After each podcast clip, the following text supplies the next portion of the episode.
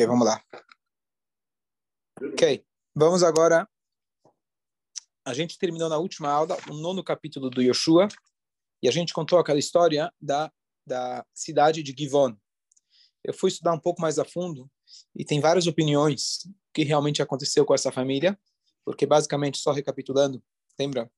Estava aqui no último shur, eles tinham fingido que eles eram de uma terra longínqua, uma terra distante, e eles é, fizeram um pacto com Yoshua, com o povo judeu, e logo se descobriu que eles não eram ninguém estranho, eles eram nativos da terra. E aí o povo de Israel, eles não podia, não, podia não poderia ter feito pacto com eles, boa, e aí eles acabaram fazendo pacto. Yoshua poderia ter feito uma guerra contra eles, mas eles, eh, Yoshua não quis profanar o nome de Deus. Estou só recapitulando.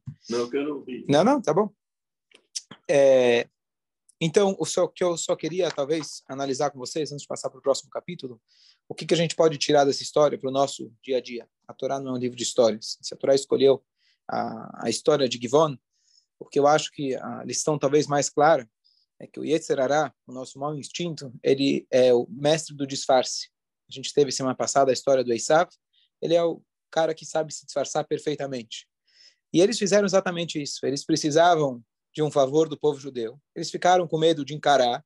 Eles não tinham, não queriam fugir. Então o que, que eles fizeram? Eles deram um jeitinho. E esse jeitinho eles acabaram caindo. E Yoshua ele foi de alguma maneira criticado por ele não ter consultado Deus. Então talvez a ideia da gente entender que a gente tem um Givon dentro da gente, aquela turma que tenta nos enganar, tenta se fazer de uma pessoa diferente.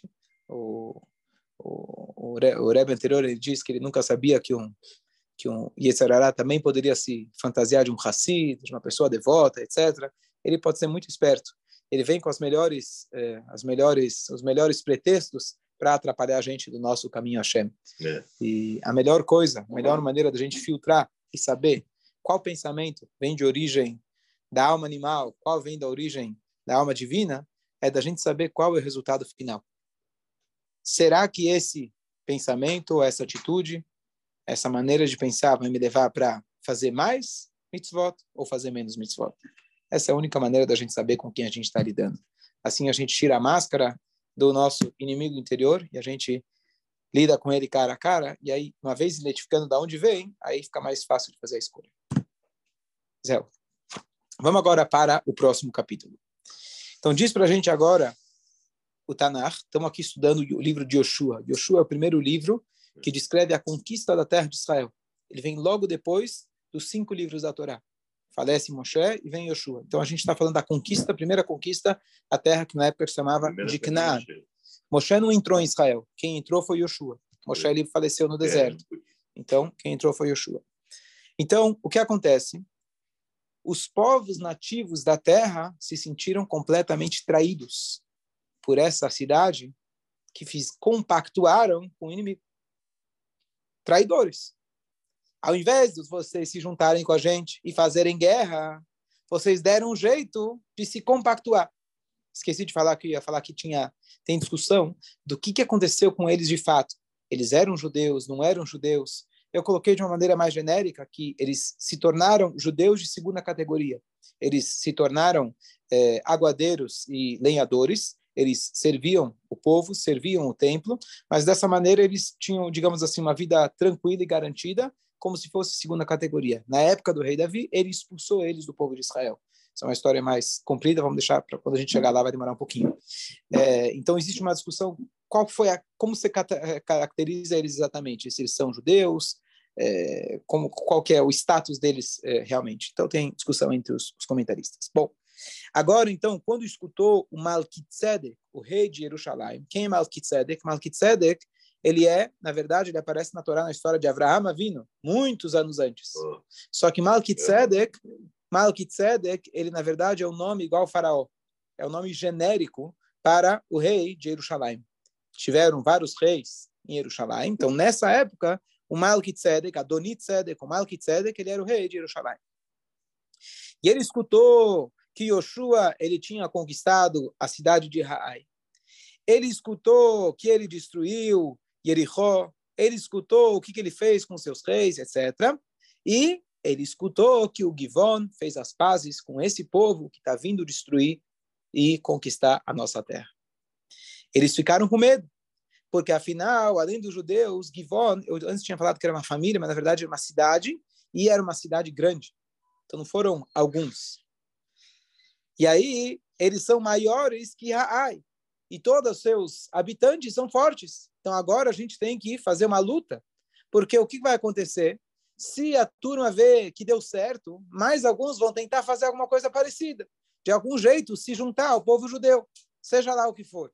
Jericó Isso. caiu o muro. E Jericó, Jericó já tinha caído o muro. Raai já tinha sido destruído. Agora estavam, foram enganados por uma família, por uma cidade, que fingiram ser de uma terra distante e os judeus compactuaram, fizeram um pacto com eles. E aí os outros povos da terra estão bravos com essa cidade chamada Givon, que eles fizeram um pacto com o povo judeu. Agora ter, vamos ter mais traidores. Então, o Adonit Tzedek, ele viu que ele sozinho não iria conseguir derrubar o povo de Israel, afinal já estavam tendo uma conquista muito muito boa, muito grande. Então, eles, ele decidiu fazer um uma união entre não as pode, várias cidades. Inimigo, a união. O que, que ele fez? Então ele chamou outros reis, Piriam, rei de Armut, Yafia, rei de Lachish, Dvir, rei de Eglon, etc. É, ele foi chamando todos eles. E ele falou, por favor, venham todos a mim e ajudem a gente destruir quem? Givon. Givon. Primeiro ele quer se vingar do traidor. Depois ele vai ver se lidar com o povo judeu. Já que eles fizeram as pazes com o nosso inimigo, o nosso traidor é mais é pior do que o nosso inimigo. E aí então esses cinco reis se juntaram com o rei de Jerusalém e eles então eles acamparam em volta de Givon. As pessoas de Givon agora precisavam de ajuda. Para quem eles vão pedir ajuda? Os parceiros. Quem são os parceiros? Deus. Meu Deus. Tá certo? Você manda lá, quantas vezes Israel não veio para ajudar aqui os desastres naturais que aconteceram aqui, quando a, a quebra lá das, das, dos diques, como chama, dos, das represas, Brumadinha, etc. Então você liga para Israel, né? Israel, dá, dá uma ajuda. É. Essa história do helicóptero, né? Não. Como que era? Não, falei. Tinha lá o tinha lá um, um membro do Hezbollah que ele estava no helicóptero e aí ele começa a ver que ele está caindo. Aí ele liga lá, alô, alô, alô, no rádio, lembra, né? Aí, Ben Gurion, quem? Quem está falando? O que foi? Sou eu, Yahmud, não sei o quê. O que está acontecendo? Está caindo o helicóptero, o que, que eu faço? Me ajuda, vocês são de Israel, vocês sempre ajudam. Ele fala, olha, repete comigo, Itkadal, Veitkadal, Shemerabá. Mais ou menos eu lembrava, né? mas tinha que falar mesmo. Tá certo? Então, eles mandaram aqui, Givon, por favor, me ajuda. Me ajuda. Me ajuda. Afinal, somos amigos. É. Você foi traidor do teu povo e traidor do nosso povo. Mas agora, entre os dois, quem é que vai ajudar eles? É. Israel aprende, Israel, eles sabem perdoar. Israel sabe honrar a sua palavra. É interessante, agora eu estou pensando, só um minuto. É interessante que eu estou pensando, eu vou elaborar um pouquinho na história do final desses Givonim. Anos depois, na época do rei Davi, o rei Davi, na verdade, tinha um Givonim que foram assassinados pelo rei Shaul. Verdade. E aí eles precisavam de perdão. Eles precisavam de ajuda dos Givonim. E eles não queriam, a não ser que eles entregassem na mão dos Givonim sete judeus. E a gente vai matar eles para recuperar para pelo sangue que foi derramado nosso. E eles não perdoaram. O povo não de Israel, Davi, Davi, Davi, Davi, claro que a gente não ia entregar ninguém. Então Davi da Melech falou: vocês não querem perdoar? Então essa não é uma característica judaica. Judeu sabe perdoar. Então, apesar que vocês se anexaram ao povo judeu, mesmo que seja como segunda categoria, também vocês vão entrar nessa a, a exceção, que não existe judeu segunda categoria, vocês também vão ter a exceção que vocês não fazem mais parte do povo judeu. Vocês não podem se juntar mais com o povo judeu. Um judeu, ele sabe perdoar. Então é interessante que se a gente olhar o início da história deles, o povo judeu perdoou eles. Não só que eles enganaram e se anexaram, Logo que eles tiveram um problema, para quem que eles ligaram? Para o povo judeu. E ajudou. E aí, vamos lá. E aí eles falam, estou perdido, agora está todo mundo contra a gente, afinal somos amigos. E aí, então, Yoshua, ele vai do Gilgal, que era o local, o primeiro local que eles acamparam, entrando em Israel, ele com o povo da guerra e todos os fortes guerreiros. E Hashem diz para Yoshua, não tenha medo, porque eu já dei eles na mão de vocês. Ninguém, nenhuma pessoa vai conseguir ficar parado na sua frente. Ou seja, Hashem preparou de tal modo que ao invés deles terem que conquistar cidade por cidade, cinco reis já de uma vez se juntaram e eles já iam ser derrotados. E aí então, Yoshua aparece, de repente, eles estavam acampados em volta de Givon, estavam preparando a guerra, estavam já lá. Enquanto isso, Hashem falou para Yoshua, vai de uma vez. Então eles pegam eles com ataque surpresa, a noite inteira eles foram andando, vindo, né, marchando de Gilgal em, relação, em, em, em direção ao inimigo. E Hashem fez com que eles ficaram confusos, vai Yehumem, eles ficaram completamente confusos, os inimigos, e Bnei Israel, é, é, Bnei Israel acabou com eles. E eles, então, perseguiram eles até um lugar chamado Beit Horon, e eles é, acabaram com eles. Enquanto eles estavam fugindo de Bnei Israel, enquanto eles estavam fugindo de Bnei Israel, é, Hashem jogou, atirou neles pedras grandes do céu, parecido com a história do granizo lá no Egito, e eles morreram. É, e esses que morreram com as pedras, que foram aqueles que conseguiram fugir, eles foram o número de, de mortos foi maior do que aqueles que o povo tinha conseguido é, destruir. E aí Hashem ele vira para Yoshua, o líder do povo de Israel, e ele fala: no dia que Hashem está dando para você o Emori, o povo Emoreu, perante o povo de Israel, e Yoshua vai Omer, Leinei Bnei Israel, desculpa, eu falei que Deus falou para Yoshua, não, Yoshua falou perante Deus, Beyom, no dia que Hashem está dando para nós o Emori, e ele diz, ele declara perante todo o povo de Israel, Shemesh Begivon Dom, é uma das frases talvez mais impactantes e conhecidas desse livro, que ele diz para o sol, Shemesh begivon dom, para. Eles estavam no meio da guerra, ele queria terminar a guerra naquele dia, que inclusive era Shabat, e ele queria que terminasse a guerra. Quem queria? Em dia, o Yoshua, o líder. E ele fala para Deus, fala para Deus não, fala para o sol, sol, para aí, espera aí, queremos terminar a guerra. À noite, eles não tinham ainda o laser, não tinha ainda infravermelho, ainda não, não dava para lutar à noite. Ia ter que interromper, jantar, parar. para, para a guerra aí que eu preciso agora jantar um pouquinho. Eles iam parar a guerra à noite. E ele, então, ele parou o sol e, junto com o sol, teve que parar a lua, para não dar problema. E o Shemesh, o sol, ele parou. E é engraçado, é interessante, que a linguagem que ele fala é sol, cale a boca. Quer dizer cale a boca? o movimento do Sol e dos astros, de maneira geral, o movimento deles é um movimento de se prostrar para Deus. O fato de que o Sol ele anda, a órbita dele é a órbita, na verdade, que Deus colocou nele, sem escolha dele, mas esse movimento representa ele se prostrando perante Hashem. Prostrar perante Hashem é como se fosse que ele está falando louvor a Deus. Então, nessa hora, ele fala, para de falar. Quer dizer, cala a boca, para de falar louvor. Você já fica parado no seu lugar. Então aqui a gente vê, é interessante a linguagem que ele usou. E aí o céu, ele se parou, o sol parou, a lua parou, até que eles pudessem vingar o inimigo. É, e assim está escrito no livro que o sol ele parou no meio do céu e ele não terminou, ele não se pôs como qualquer outro dia. E não, não teve, como aquele dia, nunca na história, nenhum precedente e não vai ter nenhum dia como esse na história que Hashem escutou a voz de um homem dessa maneira. Que Hashem, pois Hashem, ele foi aquele que lutou pelo povo de Israel. Yoshua, então vamos parar analisar rapidamente. Vamos ver aqui, vamos terminar o capítulo. Vamos ver se dá. Tarde. Yoshua e todo o povo de Israel, eles voltam então agora para base. E os cinco reis, eles tinham fugido, eles se esconderam numa caverna, chamado lugar, lugar chamado Maqueidá.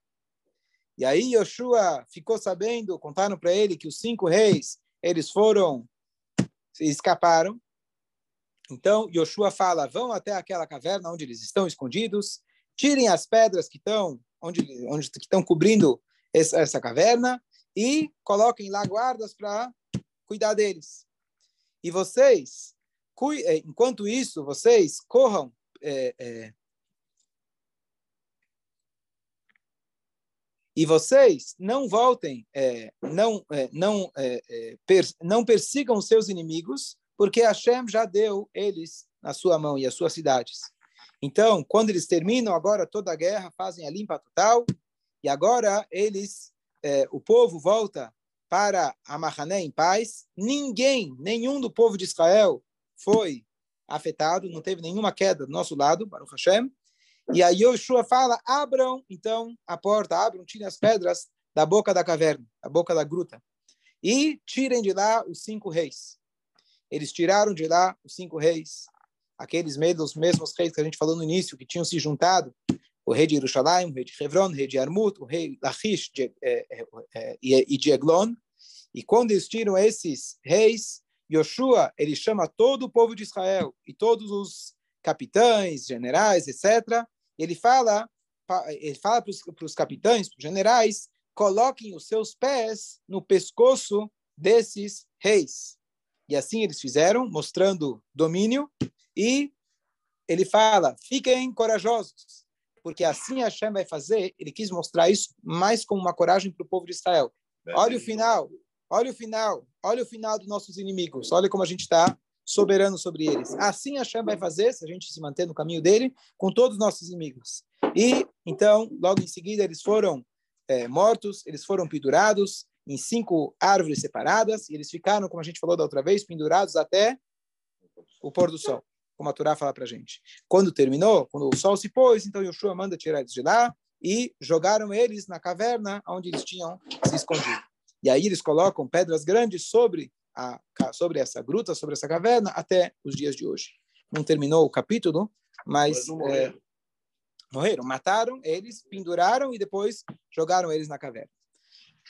Lendo essa história parece trágico, parece um negócio assim muito né, violento, mas é, o que a gente pode tirar para a gente? Isso é mais importante. Não de como uma história, mas a gente tem que entender que a gente vê essa, na verdade, é, a, a, o fato que os povos mesmo os povos inimigos entre si se juntam para ir contra o povo de Israel, isso já é uma constante desde o início da história. Isso sempre aconteceu. A própria história que a gente tem de Moab, Midian, Bailam, Balá, que se juntaram, que eram arqui-inimigos, eles se juntam para ir contra o povo de Israel. Esses cinco reis provavelmente se juntaram em função de destruir o povo de Israel. Então, aqui a gente vê que realmente a Shem deu, a, deu a, a vitória nas nossas mãos. E talvez o que a gente pode tirar, vocês podem, talvez cada um tirar suas lições dessa dessa história, mas é, o que, a gente pode aprender do fato de que o sol parou? O que significa que o sol parou? Hashem parou o sol para que eles pudessem terminar. Pergunta óbvia, peraí, se está tudo sendo milagre, não precisa parar o sol para ganhar a guerra. Deixa o sol se pôr, ele já está caindo pedras em cima deles de qualquer jeito, Deus já fez que eles se assustassem, para que precisa fazer o sol parar? que você acha? Você não precisa fazer um, milagre à toa. Existe uma regra, Deus não faz milagre desnecessário. É um, não é um milagre pequeno, é um milagre que nunca teve e nunca vai ter, dessa maneira. Marcel, o que você acha, Marcel? Por que precisou parar o sol? Ó, eu acho que o povo de Israel que não presenciou uma Tantorá, e agora eles eram o primeiro povo a morar em Israel, eles iam né, se, se, se assentar lá e eles iam dar o exemplo para as próximas gerações que o desafio do deserto é muito mais fácil do que o desafio de morar em Israel, rodeado por inimigos, rodeado por outros povos que eles se assimilaram com o tempo, aprenderam a fazer idolatria, etc., é muito maior. Então, eles tendo, tem que trabalhar na terra e etc., não pode estudar Torá, não tinha maná do céu, etc., eles precisavam ter um choque inicial tão grande, não é exatamente como matar a Torá, mas parecido. Então, a ideia do sol parar além daquilo que já tinha atravessado o Jordão, que o Jordão se abriu, etc. Aqui é maior ainda, que literalmente falou para o sol, mudar completamente algo que nunca aconteceu na história, etc. E algo que é visível para todos. Então, acho que foi para impactar muito mais, não, não é para terminar a guerra. A guerra, na verdade, é interior, não é contra o inimigo que está fora. Para acabar com o inimigo que estava fora era fácil. Era para que eles pudessem entender que a guerra é o interior, eles têm Hashem ao seu lado. Se você realmente seguir com o caminho de Hashem, você vai conseguir dominar. Fala. Uma pergunta. Primeiro eles ficaram confusos, depois que parou o sol. Sim, sim. Porque Ficaram- Se fosse ao contrário, primeiro Sim. para o sol, talvez esse tenha sido o motivo Para eles ficarem confusos? eles ficarem confusos. Não, primeiro está escrito Deus deixou eles vaiu mesmo, ficaram confusos. É confuso no sentido aparentemente que ele fala deixa eles apavorados. Você fica com- quando está apavorado você perde a- o rumo, né? Para onde eu tô? Alguém te, você fica na hora você não sabe como reagir. Você- então eles ficaram completamente apavorados, confusos, pois caíram pedras. O povo perseguiu, matou muitos deles e além disso ainda para terminar a guerra, imagina, eram cinco reis, eram cinco exércitos, não era? Hã? Cinco assassinos. Não era cinco pessoas, era cinco exércitos. Então, não era tão rápido de terminar com todos. Então, para que terminasse naquela noite, Hashem parou o sol. Então, Hashem fez milagres de todos os ângulos para eles realmente verem que Hashem estava com eles. E no final das contas, a gente tem que saber que a gente não pode deixar, quando a gente tem, quando a gente lida com terroristas, a gente não pode fazer pazes, a gente não pode ser bonzinho. A gente tem que pegar e pisar no pescoço, depois matar e pendurar na árvore. Com terrorista, você não faz negociações. Esse, esse é o ponto. Com terrorista, você não faz negociações. Então, a ideia, a gente tem que ter a mesma ideia com o Yetzerará. O Yetzerará, ele chega a falar para a gente, faz só hoje.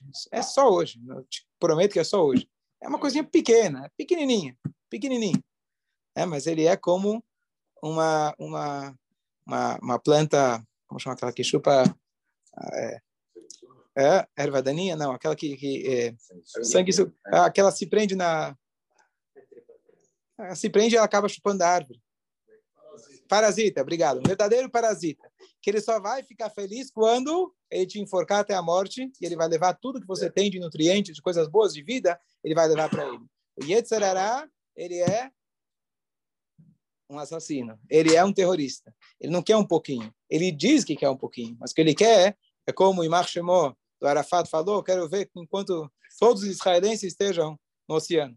Ele não quer um pouquinho de Israel, ele quer tudo. Ele pode dizer que quer um pouquinho para conseguir chegar no tudo. Então a gente tem que saber que o nosso Arafat interior, nosso Kivon interior, nossos Emorim interiores, ele, a gente tem que saber que não pode fazer negociação. Não entre em negociação com ele. Pega ele, pisa, pisa, pisa no pescoço, depois joga ele dentro da caverna. Se fosse tão fácil. Quando Israel está ganhando uma Ok. guerra, ONU entra no meio. Boa tarde.